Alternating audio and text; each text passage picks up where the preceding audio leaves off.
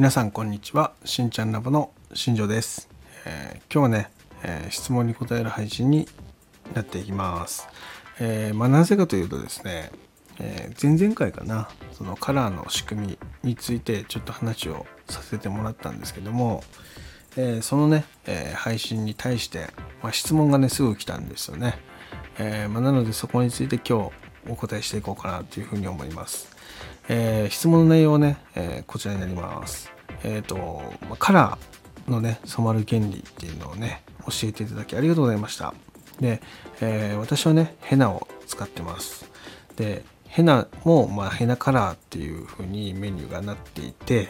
えーヘナも同じ原理で染まってるんですかっていう質問がありましたので今日そこについてね答えていこうかなっていうふうに思ってます。えっ、とですねこれすごく難しいちょっと回答になってしまうんですけどもえっ、とうんなんていうかなその確実にそうなってるっていうことはねちょっと言えないんですけども、えーカラーとヘナはまずそもそものものが違うんですよね。で、カラー剤っていうのは基本的には薬品って言われてるもので作られ作られてます。でヘナっていうのはえーっと100%植物のものもあれば、まあ、一部染料が含まれているものもあります。まあ、なので今回の回答としては染料が含まれてないヘナだった場合っていう形でちょっとお話をさせてください。ちょっとヘナがね結構ものによってはねそういうちょっと粗悪なものというか、まあ、そういうのを含んだものっていうのがあってですねでこの染料が含まれてるものに関しては髪の内部にも色が入ってしまうので、えーヘナをねその一色単にちょっと考えてしまうと回答に間違いが起こってしまうっていうところがあるので、え今回は100%植物のヘナだった場合っていう形で答えさせてください。えーその場合ですね、もうそもそものね、その、なんていうのかな、ものが変わってくる。要は薬品が使われてないっていう形になるので、基本的に植物由来、ね、そういう100%のヘナに関しては、髪の内部っていうのはね、多少は入ります。多少は。だけど、ほとんどは髪の表面に着色していくようなイメージになります。まあ、着色っていう言い方が正しいのか吸着っていう言い方が正しいのか、まあ、ここはねすごく難しいところなんですけども、えーカラーはねその前回薬の力を使って、えーキューティクルっていう部分をね少しこう広げてでその隙間からえー、とカラー剤の色素っていうのを中に入れていきますよって話をしました。で、えーヘナの場合っていうのはですね逆です、えー髪の表面。そこにペタペタこうシールみたいに貼り付いていくんですよね。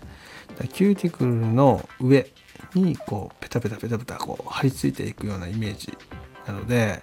えー、と基本的にはね髪の中が染まるっていうことではなくて髪の表面に色がついていくようなイメージになりますなのでカラーの場合だとねその1回染めただけでそのしっかりねそのキューティクルを広げて髪に色素が入るので綺麗な色に統一されるんですけどもヘナの場合はですね髪の内部っていうよりは髪の表面にペタペタ張り付いてるような形になるので、えー例えばその黒髪の部分と、まあ、明るい髪の毛の部分だったり、まあ、白髪の部分だったりに色の差が出てしまうっていうのがあります。ま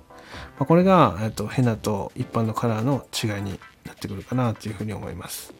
なので、えー結論から申しますとね、ヘナっていうものっていうのはね、カラーと違って、髪の中ではなくて髪の表面に貼り付くものですよっていう話になりますね。まあ、ただ、えーと、ダメージが進んでしまってる髪の毛に関して言わせていただくと、キューティクルって言われてるものがね、開いてしまってます。その場合ですね、その隙間にね、ヘナがね、挟まっちゃうことがあるんですね。まこれは、一般的に言う髪の内部にヘナが入ってしまっているような状態なので、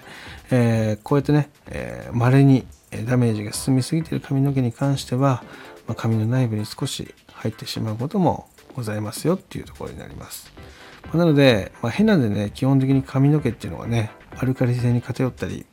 そのキューティクルがこうバサッてこう開いてしまって髪が傷んだりね、そういったことっていうのはね、起きません。